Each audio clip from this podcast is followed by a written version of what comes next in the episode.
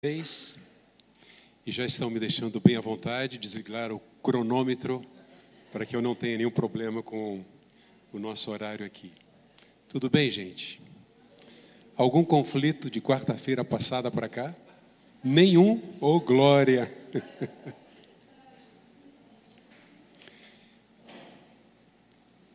Na semana passada nós iniciamos a primeira parte e consideramos as possíveis fontes dos nossos conflitos.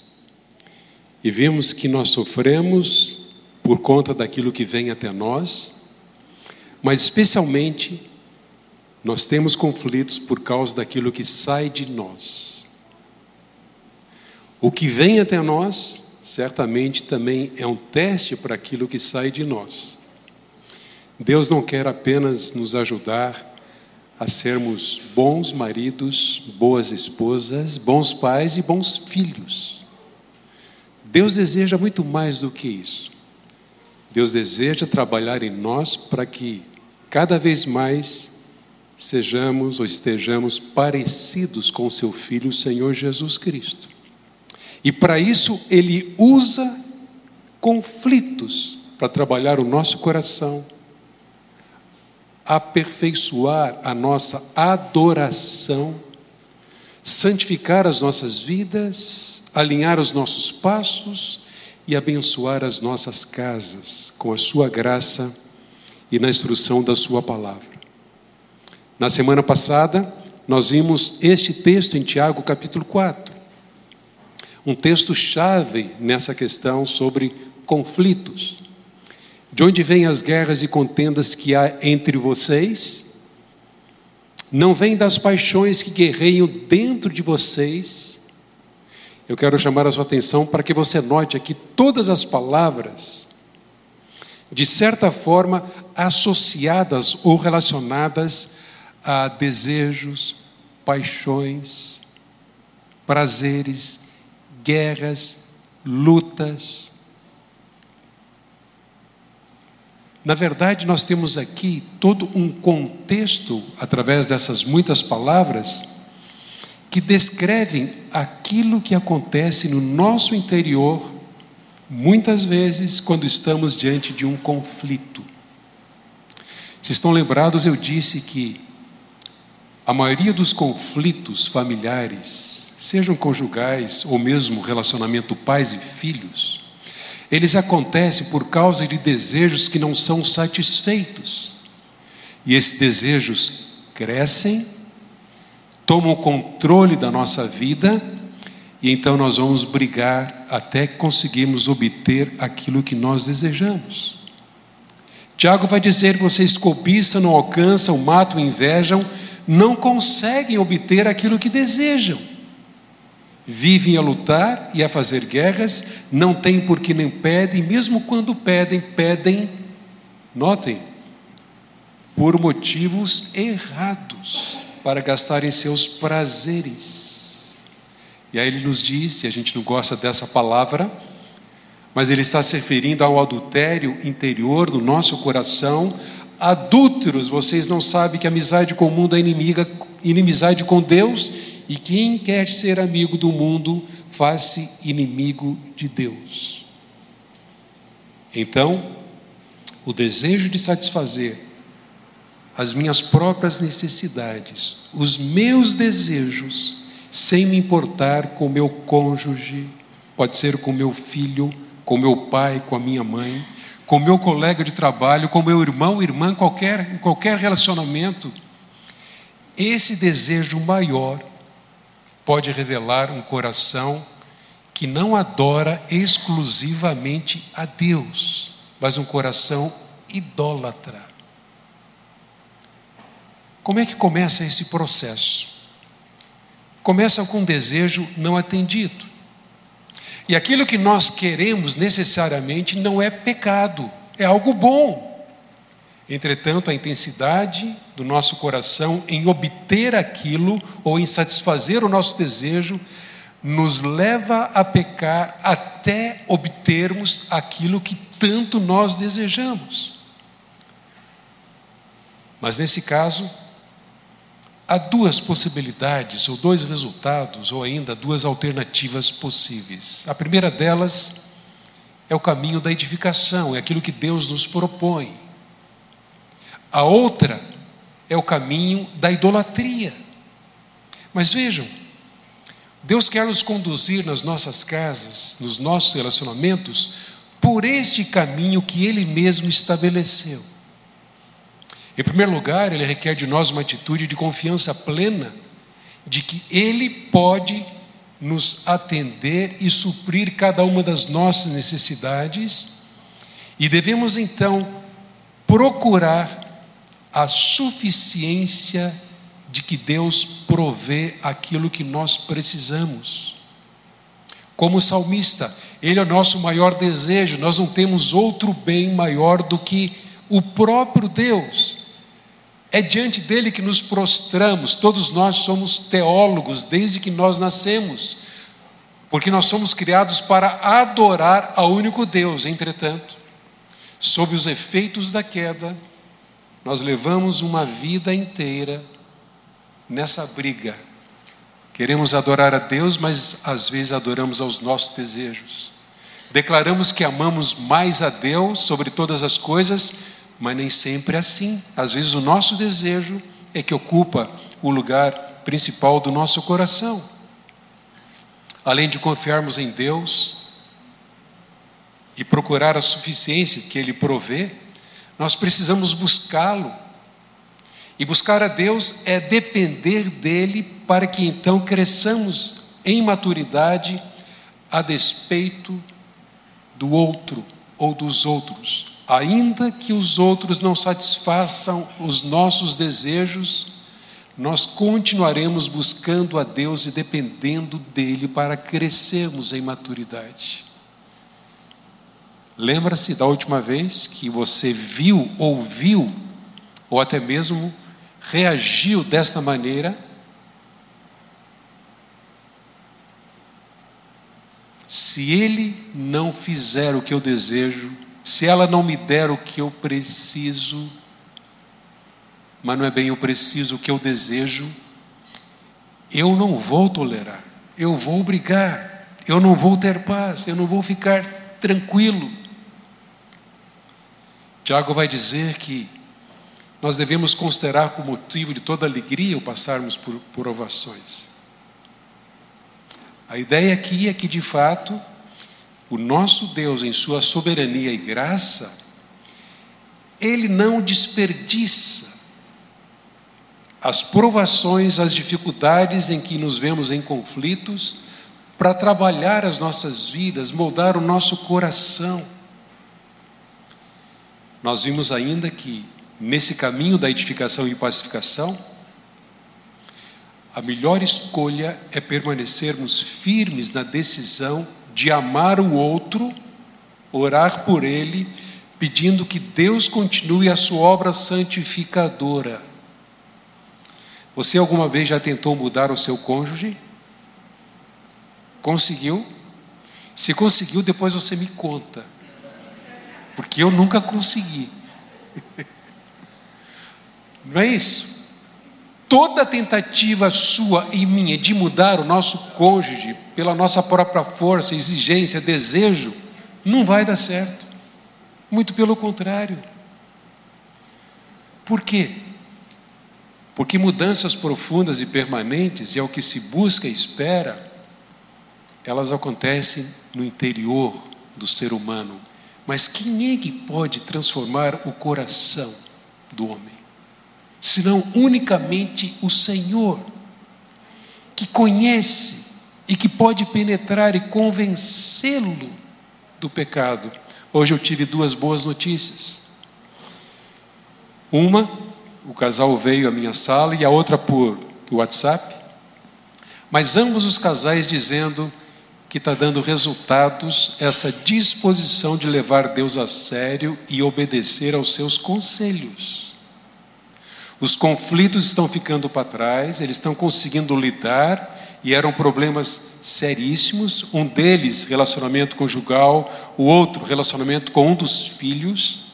E agora eles estão vendo frutos dessa maravilhosa graça de Deus, Porque Deus encontrou, tanto no marido quanto na esposa, a disposição de agradá-lo acima de qualquer outra coisa e deixar Deus agir. Às vezes machuca, dói, mas é o caminho da graça, é o caminho da bênção, é o caminho do contentamento, da alegria.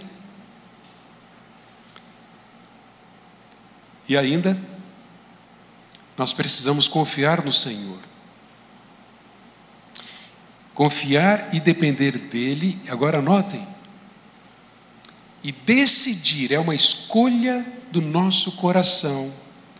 Amar o próximo, amar o cônjuge, entendendo que isso resultará não apenas na bênção de Deus, porque Deus abençoa toda escolha nossa que for alinhada com a Sua vontade. É isso que a gente diz para casais em conflito que estão pensando em separar.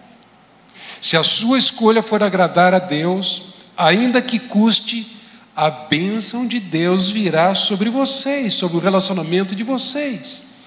E mesmo um relacionamento maculado, ferido, machucado por conta de adultério, não está fora do poder transformador da graça de Deus, quando um homem e uma mulher se humilham, se colocam perante o Senhor em confiança e dependência dEle e decidem amar o outro, manifestando então arrependimento de um lado, o perdão do outro e, além disso, na certeza de que Deus está agindo e trabalhando neles para levá-los à semelhança do Senhor Jesus Cristo. O outro caminho é o caminho da idolatria. Esse caminho envolve alimentar um desapontamento e a frustração de não ter os desejos atendidos pelo cônjuge e ser controlado por isso. Nós mencionamos o caso de Raquel, que desejava intensamente ter um filho. Mas no texto bíblico, nós vemos que ela não podia ter filhos. Então teve ciúmes da sua irmã, disse a Jacó: Você tem que me dar filhos, senão eu vou morrer. Então Jacó se irou contra Raquel e disse: Acaso estou eu no lugar de Deus, que ao seu ventre impediu de frutificar? Ela tinha um desejo intenso, era errado? Não. Mas era um desejo maior do que o desejo de agradar a Deus e amá-lo sobre todas as coisas. Nessa história, ou nesse caminho da idolatria, nós vamos olhar para a espiral descendente e ver como é que isso se desenvolve nos nossos corações. No coração de alguém que, diante de uma provação ou provocação, abre a porta do seu coração, dando lugar à cobiça, tendo o seu desejo como aquilo que há de mais importante na sua vida. Então vejam,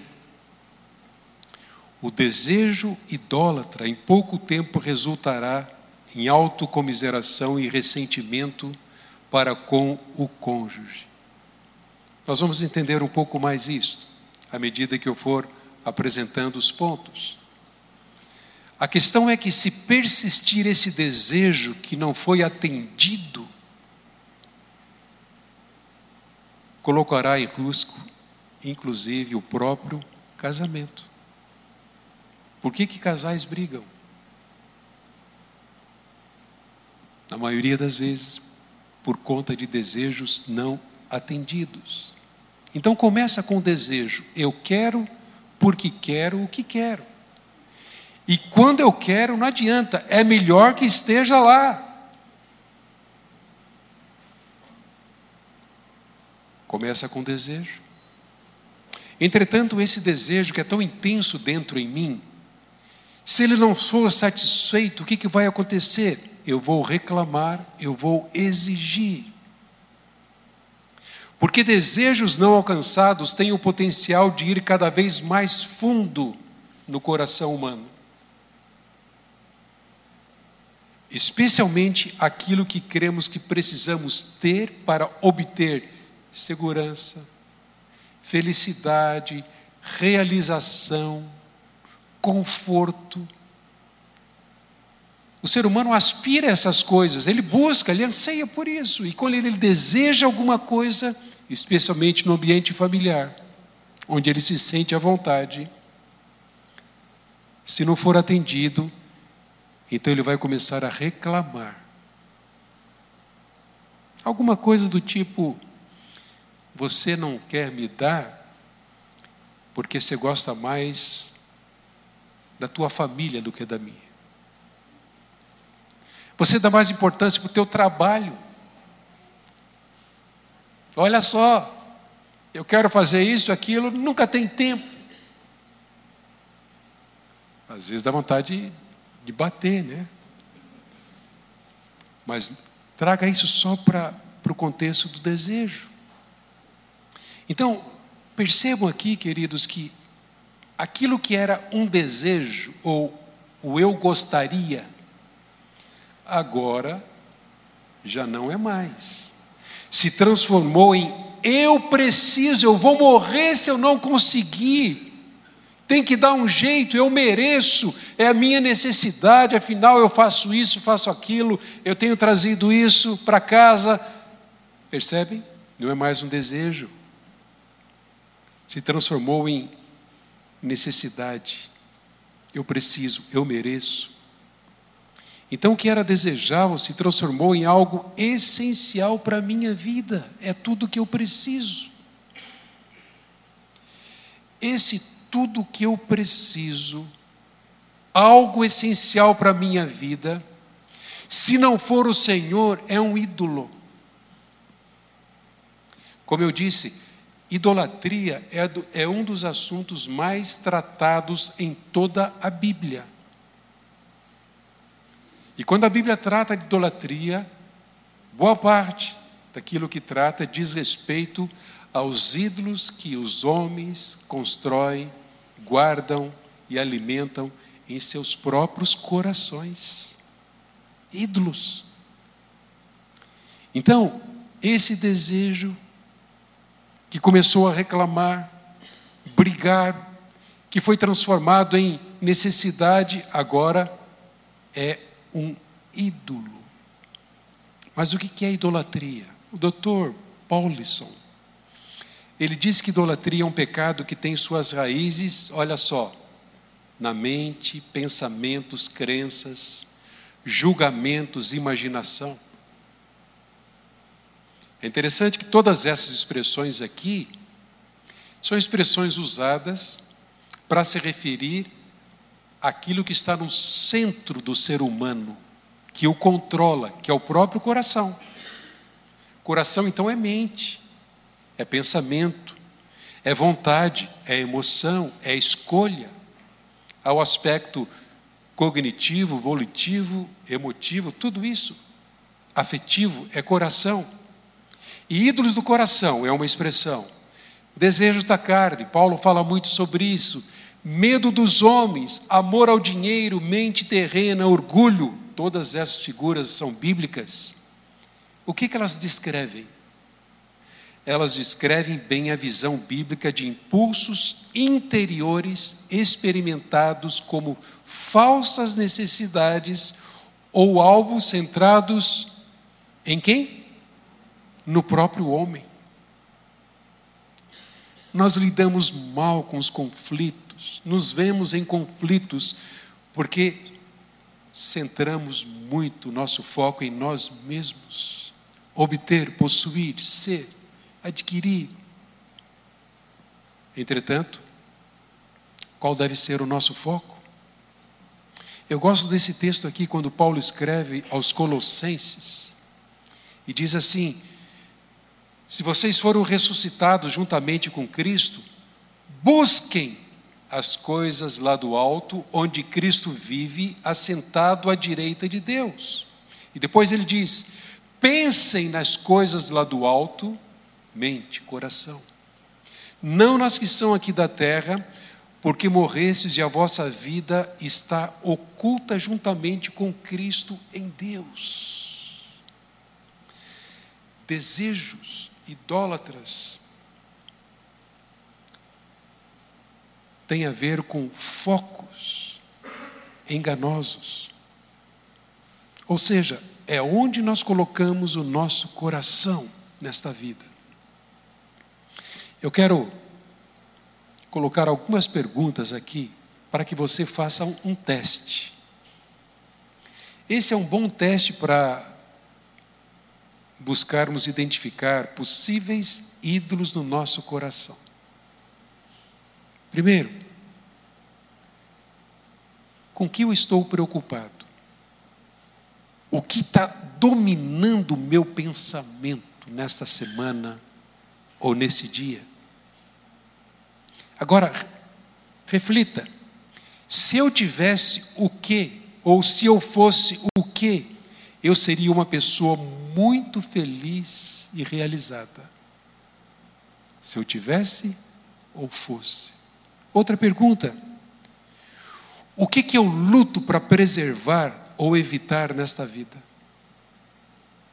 Onde ou em que ou ainda em quem eu coloco a minha confiança e esperança? O que eu mais temo? Quando um desejo que tenho não é alcançado, eu fico frustrado, fico ansioso, ressentido, amargo, irado ou ainda tremendamente entristecido? Essas perguntas nos ajudam a pensar a nossa vida, o nosso coração, para descobrirmos se há algum ídolo astuto ali, sendo guardado, cultivado, ocupando o lugar que pertence a Deus. Agora, como eu disse, o que nós queremos em si não é necessariamente pecado. Qual de vocês aqui, esposas, e eu sei que nós temos aqui solteiros, futuros cônjuges e a maioria casados. Então, se você não quer enfrentar conflitos, o pastor Nelson já mencionou na quarta passada: é melhor não se casar. Mas se você quer se casar, você vai enfrentar conflitos. E o casamento é o melhor contexto para trabalhar o nosso coração. Porque o cônjuge provoca isso. Deus usa o cônjuge, não adianta, a gente não esconde nada do cônjuge. E Deus atua.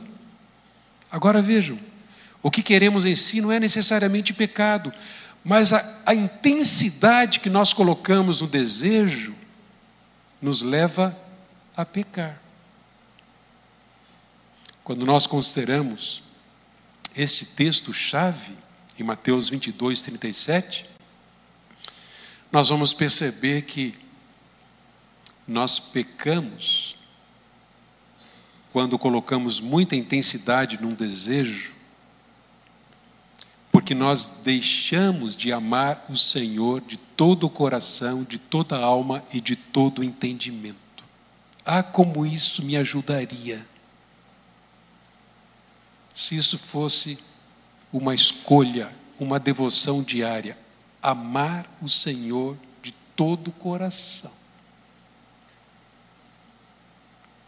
Na medida que lutamos para encontrar esses ídolos funcionais, nosso coração frequentemente, sabe o que ele vai fazer? Ele vai tentar inventar desculpas. Ele pode tentar esconder, ocultar ou mesmo não reconhecer essa inclinação pecaminosa. O nosso coração astuto poderá disfarçar, tentando tornar esses desejos aceitáveis, eu mereço. Poderá também tentar justificar, explicar, porque o que queremos é legítimo a fim de manter esse ídolo bem guardado no coração. Agora, qual seria o próximo degrau dessa espiral descendente pecaminosa. Desejamos, não obtemos, reclamamos, ainda não conseguimos. Qual vai ser o próximo passo? Nós vamos julgar. Depois da idolatria instalada no coração, começa então o processo de julgamento. Fez isso por causa daquilo, não me ama, não dá mais muita importância para mim. Vejam, no capítulo 3, Tiago vai nos dizer: quem é sábio e tem entendimento entre vocês, que o demonstre por seu bom procedimento mediante obras praticadas com a humildade que provém da sabedoria. Contudo, se vocês abrigam no coração inveja amarga, ambição egoísta, não se gloriem disso, nem neguem a verdade, porque esse tipo de sabedoria não vem do céu, mas ela é terrena, não é espiritual e é demoníaca.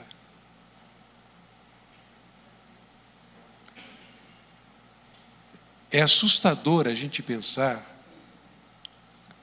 que nós poderemos dar lugar a Satanás se conservarmos rebeldia no nosso coração por não obtermos aquilo que nós desejamos. De certa forma, é satanismo. Há um texto em 1 Samuel que, que fala exatamente isso. Rebeldia é feitiçaria. Tiago, de certa forma, ele está considerando isso aqui. Essa sabedoria não vem do céu, mas é terrena não é espiritual e é demoníaca. Queridos, nem eu, nem vocês estamos autorizados a julgar as intenções, as motivações, os propósitos do coração do nosso cônjuge, dos outros. Jesus disse: Não julguem para que vocês não sejam julgados, em Mateus capítulo 7, de 1 a 5. Por quê? Porque com o mesmo critério que vocês julgarem, serão julgados, e com a medida com que tiverem medido, vos medirão também. Então, por que, que vocês estão vendo o cisco no olho do outro e não estão reparando a trave do próprio olho? O que Jesus está condenando aqui é a nossa hipocrisia, né? a nossa pretensa é, vontade, desejo de apontar o erro do outro, mas sem a disposição de reconhecer que nós também falhamos, que nós também pecamos, que nós não somos diferentes eu não sou melhor do que a minha esposa, ambos somos pecadores e carentes da graça de Deus, e os conflitos aumentam quando qualquer um dos dois assume uma condição que é contrária àquilo que Deus pensa. Eu falhar? Imagina, se você não tivesse feito ou falado aquilo, eu não teria brigado, você que começou. E lá estamos nós, justificando. Além de o Senhor condenar que julguemos, Ele condena também a punição. Eu citei um exemplo aqui semana passada, poderia citar vários outros, de situações em que, por conta de conflitos do relacionamento conjugal, ou ele ou ela tomou a decisão de punir o outro numa ocasião, durante um mês, durante seis meses. E eu já tive a oportunidade de aconselhar um casal em que, por mais incrível que possa parecer, a punição dela foi cortar a relação íntima do casal durante oito meses. Ele estava em jejum. Vejam, isso pertence a Deus. Deus é quem julga, Deus é quem pune, se Ele quiser punir. Ainda hoje estava lendo um texto lá em Hebreus que fala desse Deus maravilhoso que nos disciplina. E Ele nos disciplina para proveito. Mas é Ele. Se nós fizermos isso, é como se nós tentássemos ocupar o lugar que pertence a Ele para punir o nosso cônjuge ou alguém pelo mal que nos fez, ou por não ter satisfeito, atendido ao nosso desejo. Isso não é grave? Imaginem. Quando outros falham em satisfazer nossas exigências, então, olha só, o caráter dominador do ídolo exige que essa pessoa sofra. E nós sempre vamos encontrar maneiras de punir ou machucar os outros, até mesmo nosso cônjuge, para que atenda os nossos desejos. Nós podemos punir com palavras. Provérbios 12, 18 diz o quê? Há palavras que ferem como espada, machucam, dói, cortam. Mas a língua dos sábios traz a cura. Mas palavras, não magoamos, não ferimos, apenas com palavras. Quais outras maneiras que as pessoas usam para punir outras pessoas? Silêncio, não falo, não falo, não falo, estou de mal.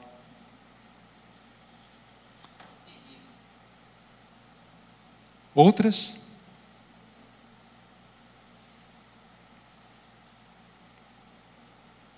Eu apertei aqui, né?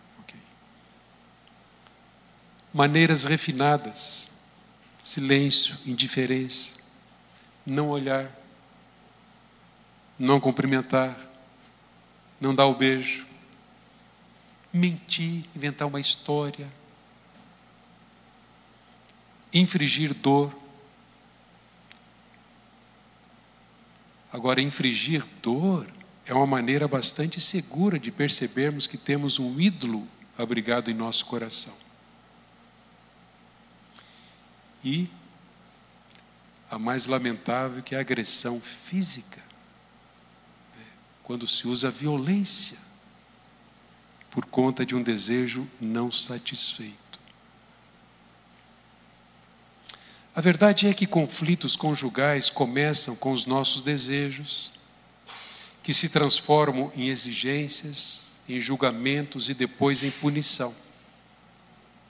Mas nós precisamos interromper esse processo.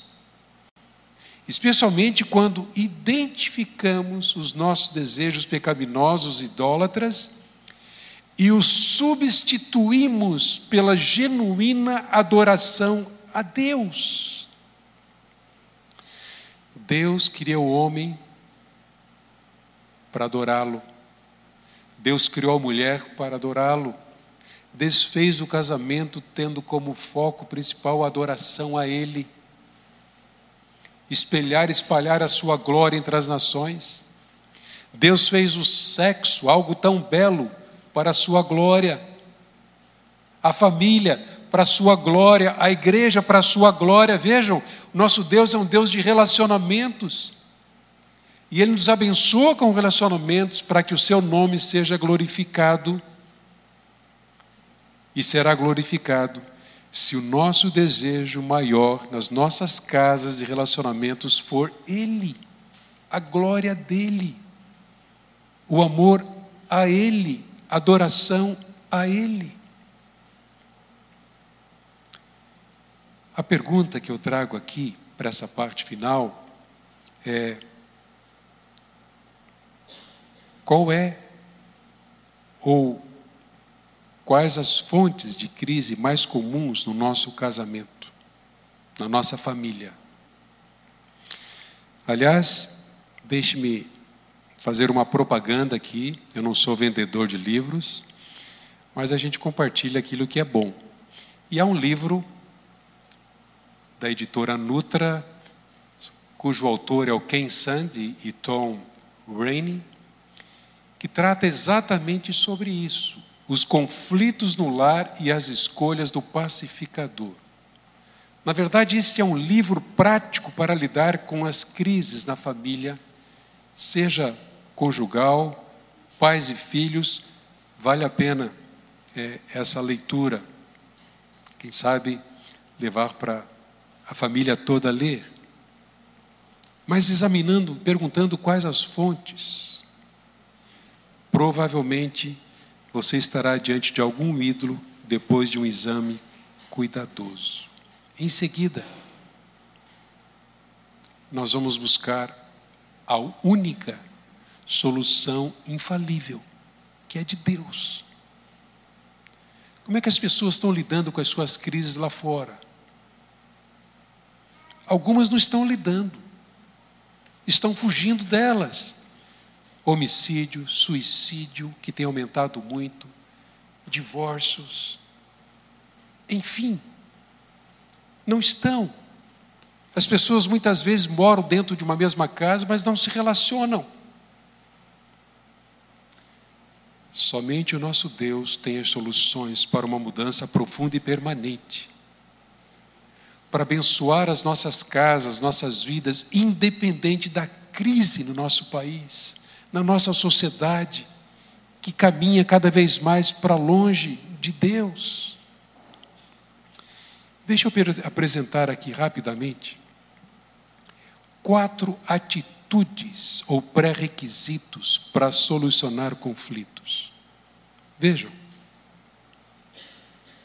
Paulo diz aos Efésios, no capítulo 4: Rogo-vos, pois, eu, prisioneiro do Senhor, que andeis de modo digno da vocação a que foste chamados. Com toda, notem, com toda humildade mansidão, longanimidade, suportando-vos uns aos outros em amor.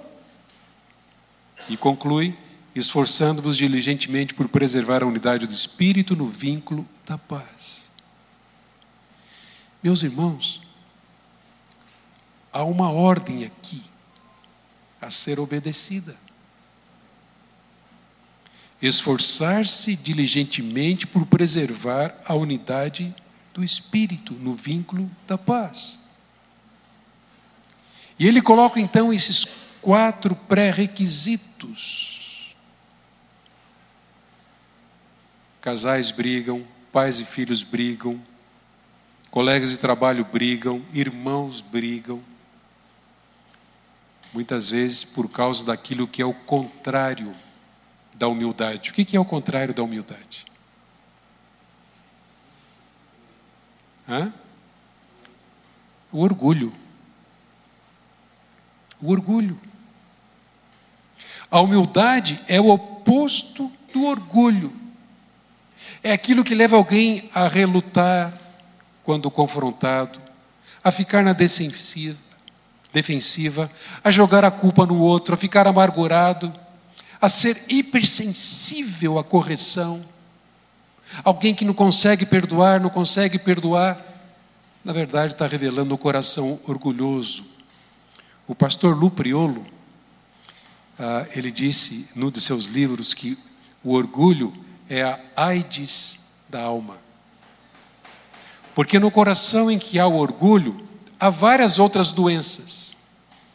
E nós sabemos que normalmente as pessoas não morrem de AIDS, morrem por causa da imunidade baixa, o que facilita a entrada de vírus, bactérias e outras doenças. Eu gostei dessa definição. O orgulho é a AIDS da alma. O que o nosso Deus propõe aqui porque é assim que Ele espera que andemos é humildade. Em segundo lugar, a mansidão. Qual é o contrário da mansidão? Hã? Contrário da mansidão. Quando nós somos mansos, muitas vezes revelamos o que? Ira. Ficamos irados. A mansidão é essa capacidade que Deus nos dá para podermos distinguir entre uma ira que é justa e a ira que é pecaminosa. Nós ficamos irados contra o pecado, contra a corrupção, isso é natural. Nós não temos o sangue de barata, não somos indiferentes. Mas pecamos se a nossa ira não estiver no lugar certo, com o foco certo, sob o domínio certo, para agradar a Deus e edificar ao próximo.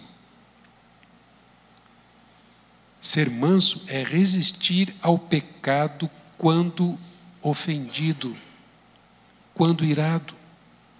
Ser manso é ser perdoador.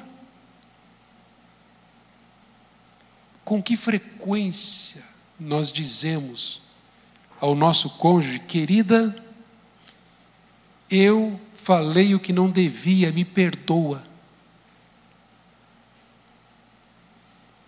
Isso é reflexo da graça de Deus em nós. Não é algo gostoso de fazer.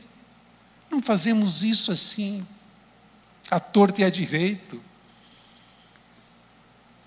Mas revela de fato que Jesus Cristo é o Senhor da nossa vida. Ele é o nosso exemplo maior de mansidão. A terceira, paciência. Ah, como nós somos precipitados, não gostamos de esperar, não sabemos esperar, mas a paciência é a capacidade de aceitar uma situação difícil, entendendo que Deus tem um propósito através daquela situação. Ele não está alheio, ele não ignora, como cantamos aqui, Deus pode, Deus está presente, Deus abençoa, Deus responde. Ser paciente é não permitir que as emoções se tornem pecados, é suportar a provação ou a provocação sem recorrer ao pecado, é a capacidade de suportar o sofrimento com contentamento. Obrigado, Senhor, reconhecendo a presença de Deus. E ainda um pré-requisito muito importante para lidarmos bem com conflitos. Tolerância amorosa. Mas não é aquele tipo de tolerância, não aguento mais essa mulher, não aguento mais esse homem. Mas já que estamos casados, não é isso. É uma tolerância consciente, ela é amorosa ela vê o cônjuge como dádiva de Deus. Da mesma forma, os filhos como herança do Senhor. Deus está presente, então, é, busca agradá-lo, tolera as fraquezas, tolera as diferenças. Toda essa riqueza que Deus dá ao fazer um homem diferente da mulher, abençoar o casal com filhos tão diferentes um do outro isso é graça. É o poder criador do nosso Deus. E Deus faz tudo isso com um propósito a sua glória e também nos abençoar. Tolerância, a capacidade de reconhecer Deus, é também a capacidade de reconhecê-lo e reconhecer que Deus fez cada um diferente. É a capacidade de aceitar as diferenças sem condená-los ou rejeitá-los. É a capacidade de reagir de maneira amorosa à imaturidade dos outros. Eu vejo casais brigando porque tudo que um deles mais deseja é a felicidade, mas o outro não está conseguindo fazer ele feliz. Então está pensando em sair fora. E aí entra no outro relacionamento com a mesma ambição e não vai dar certo tolerância amorosa, discernindo, respeitando e se sujeitando ao propósito de Deus. Tendo considerado aqui, ainda que de uma maneira muito breve, esses quatro pré-requisitos, deixa eu passar então para a última parte. quer compartilhar com vocês algumas das provisões divinas para a solução de conflitos. Há um texto nas Escrituras, Romanos capítulo 12, versículo 8, que é para nós. Isso tem a ver com conflitos, isso tem a ver com convivência com pessoas tão diferentes de nós. Não importa se homem ou mulher, Paulo diz assim: se possível, olha só, se possível, às vezes não é possível, entretanto, o recado para nós cristãos é: quanto depender de vocês, tenham paz com todos. Graças a Deus, nós podemos ser pacificadores nas nossas casas, ainda que não possamos contar tanto com o outro, que não está cooperando, que não está se sujeitando à palavra. E eu sei que há situações em que convivemos com incrédulos dentro da nossa própria casa. O Senhor aponta o caminho, da reconciliação, o caminho da paz. Quanto depender de vocês, tenham paz com todos.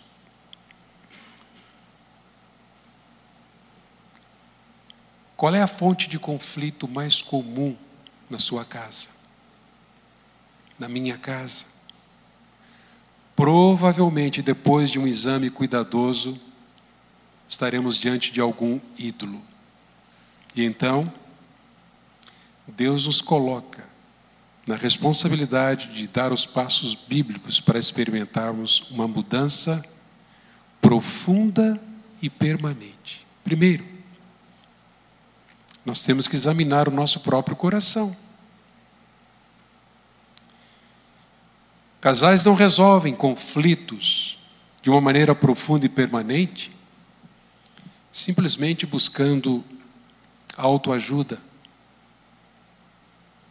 E nem mesmo recorrendo a profissionais que não têm a capacidade de entender o homem como ele realmente foi criado por Deus. Normalmente, trás de uma psicologia humanista, há uma antropologia não bíblica. O homem sem Deus não olha para o homem como Deus olha. Então ele não é capaz de ajudá-lo de uma maneira a obter uma mudança profunda e permanente que envolve a transformação do próprio coração humano. Então eu preciso examinar o meu coração, como Davi, sonda-me, ó Deus. O Senhor me conhece quando me assento, quando me levanto. Antes de eu nascer, o Senhor já me conhecia, os meus dias são contados. Sonda-me, vê se há algo errado em mim. Guia-me pelo caminho certo, pelo caminho eterno. Nós usamos muito lá, em aconselhamento e também discipulado, um guia de confissão, uma ferramenta simples. São várias questões para nos ajudar a identificar o que está fora do lugar na nossa vida. Como é que estou me relacionando comigo mesmo, meu corpo, meu tempo, igreja, meu cônjuge, meus filhos, profissionalmente, com as minhas finanças. A ideia é descortinar todas as áreas, para que, se identificarmos algum pecado, algum ponto fraco, a gente recorra aos recursos de Deus para podermos vencer e lidar bem com isso. Então, examine o próprio coração. Segundo, se identificamos lá alguém sentadinho no trono, que não seja o próprio Senhor, a controlar a nossa vida, porque de fato Ele é o nosso dono em Cristo Jesus. Mas se houver lá algum ídolo, nós temos que seguir o conselho de João, na sua primeira carta, capítulo 5, versículo 21. Fujam dos ídolos. Ou Êxodo, deitar fora os ídolos do coração. Qualquer coisa na nossa vida que seja mais importante do que o próprio Deus, em quem esperamos, em quem confiamos, em quem temos a expectativa de realização, de prazer, de conforto. Qualquer que seja, pode ser uma pessoa, pode ser um objeto ou uma posição. Terceiro, não há como tirar do trono um ídolo, a menos que alguém muito mais forte, poderoso, assuma o controle. Ou seja, somente se amarmos, temermos e confiarmos plenamente e sinceramente em Deus, nós vamos impedir que qualquer desejo, seja legítimo ou pecaminoso, assuma o controle da nossa vida. Porque o poder de Deus é maior e ninguém tem poder diante dele. Esse ídolo pode, deve ser substituído, mas o único capaz de estar nesse trono é o nosso Deus. A Bíblia diz: Não terás outros deuses diante de mim. Essa era uma regra, uma ordem para a nação de Israel. E Jesus vai dizer: Amarás o Senhor teu Deus de todo o teu coração, de toda a tua alma, de todo o teu entendimento. Então nós precisamos clamar a Deus para que possamos cada dia crescer nas expressões do seu amor ou do nosso amor por Ele e também pelos outros, que é o segundo mandamento. Depois disso, nós vamos lidar bem com os nossos problemas se obedecermos às Escrituras, como eu disse. O que casais em conflito que vão buscar aconselhamento têm em comum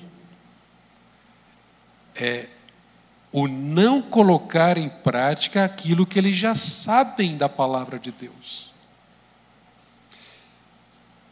Com raríssimas exceções, eles sabem que o marido deve amar a esposa como Cristo amou a si, a sua igreja e a si mesmo se entregou por ela, para purificá-la, santificá-la e apresentá-la sem mácula, sem defeito. As esposas sabem que a mulher deve estar sujeita ao marido, assim como a igreja está sujeita a Cristo. Eles sabem que amor e respeito são os dois lados de uma mesma moeda para um relacionamento próspero e abençoado.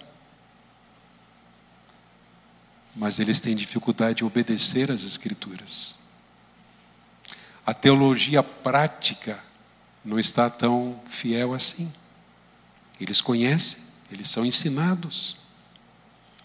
2 Timóteo 3,16 diz que toda a Escritura é inspirada por Deus e útil para corrigir, para repreender, para educar na justiça, para trazer a maturidade, a fim de que saibamos lidar com todas as coisas. Sejamos maduros e perfeitamente habilitados para toda boa obra. Então, obedecer à Escritura será sempre o melhor caminho diante de conflitos. Diante de conflitos não consigo ver, não consigo enxergar, não estou suportando mais, não vai dar. Obedeça. Obedeça a palavra. Deus vai junto com você, vai trazer a bênção. Não podemos lidar bem com conflitos se não revelarmos uma atitude de dependência em oração. Primeira coisa que eu deveria fazer diante de uma provocação, diante de uma dificuldade, necessidade, conflito, qualquer que seja o relacionamento. Aliás, a Bíblia me manda orar, inclusive, pelo meu inimigo. A oração resolve conflitos. A oração destrói, quebra barreiras. A oração amolece corações, transforma vidas. 1 Pedro 3,7.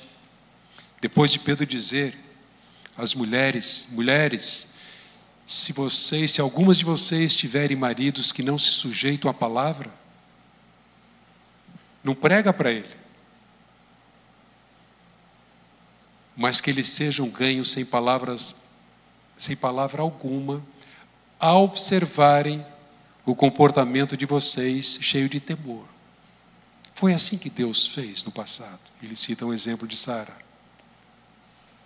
E depois no final ele vai dizer aos maridos: E vocês, maridos, procurem viver a vida comum do lar.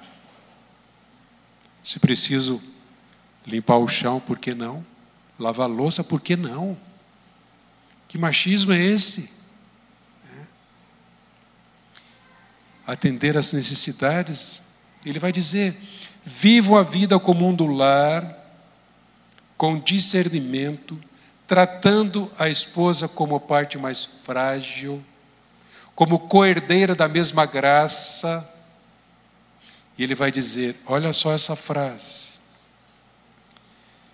Para, não tratem-nas com amargura, para que as orações de vocês não sejam interrompidas. Meu Deus.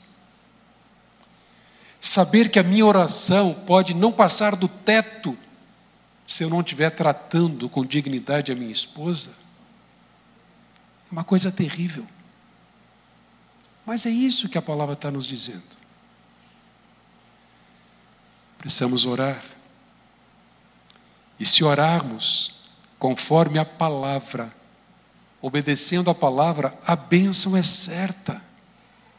O suprimento, o livramento, a capacitação para a humildade, para a paciência, para a longanimidade, para suportarmos um ao outro. Mas ainda, nós precisamos do arroz e do feijão diário para bons relacionamentos. E sabe por quê? Porque por mais que queiramos nunca errar, nós vamos errar. Essa era a luta do apóstolo Paulo. E às vezes vamos nos ver naquela situação amarga, como é que eu pude dizer ou reagir ou agir assim com a pessoa a quem eu mais amo? A minha esposa, o seu marido. Há pecado na nossa natureza,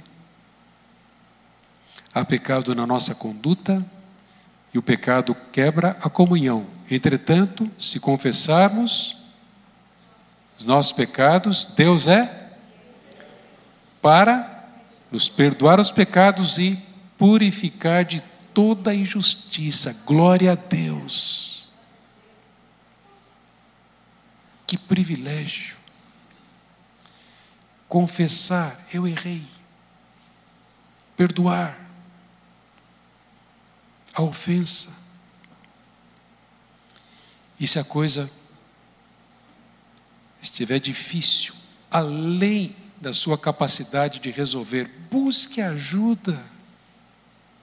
Mas busque ajuda de alguém maduro, que seja maduro, de confiança.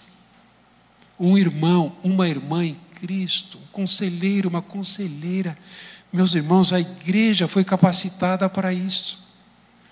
Para ministrarmos uns aos outros, porque às vezes o fardo é pesado, não conseguimos, não sabemos como lidar. Isso é natural. A igreja deveria ser o primeiro lugar para onde nós vamos correr na hora do sufoco.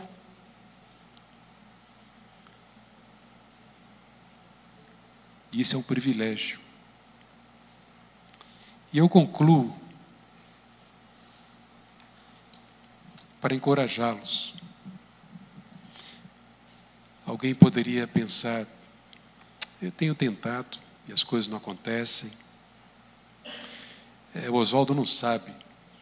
Se ele soubesse do meu caso, ele veria quão difícil é. Veja, absolutamente,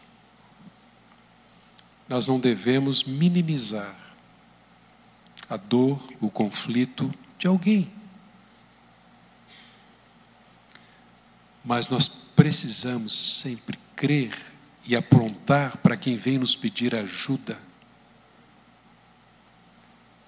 o caminho da esperança.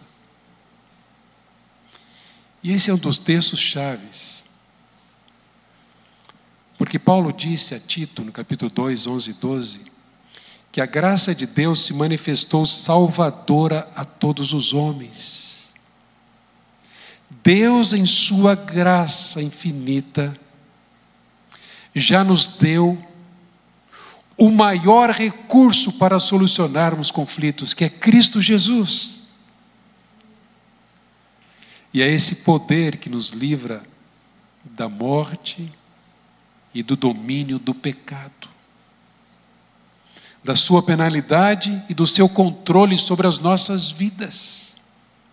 Nós não estamos condenados a viver sob os efeitos ou controlados por um conflito por causa do poder da graça de Jesus. Agora notem, ele vai dizer que ela se manifestou salvadora, passado. Nós fomos salvos em Cristo Jesus. E agora, essa mesma graça nos educa para que, renegadas a impiedade e as paixões mundanas, lá estão os desejos, vivamos no presente século, sensata, justa e piedosamente. Depois ele vai dizer: enquanto aguardamos, com medita, medita a esperança na volta de Jesus. Então, meus queridos, há graça suficiente para o seu, para o meu conflito, para nos relacionarmos bem. Coloca aos pés da cruz os obstáculos, as dificuldades que você vê.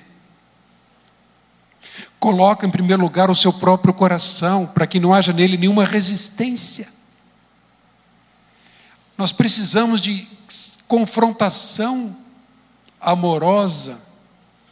Alguém que nos diga, meu querido irmão, olha só o que Deus diz para você. Saia dessa. Trata com ele seu pecado. Eu quero te ajudar.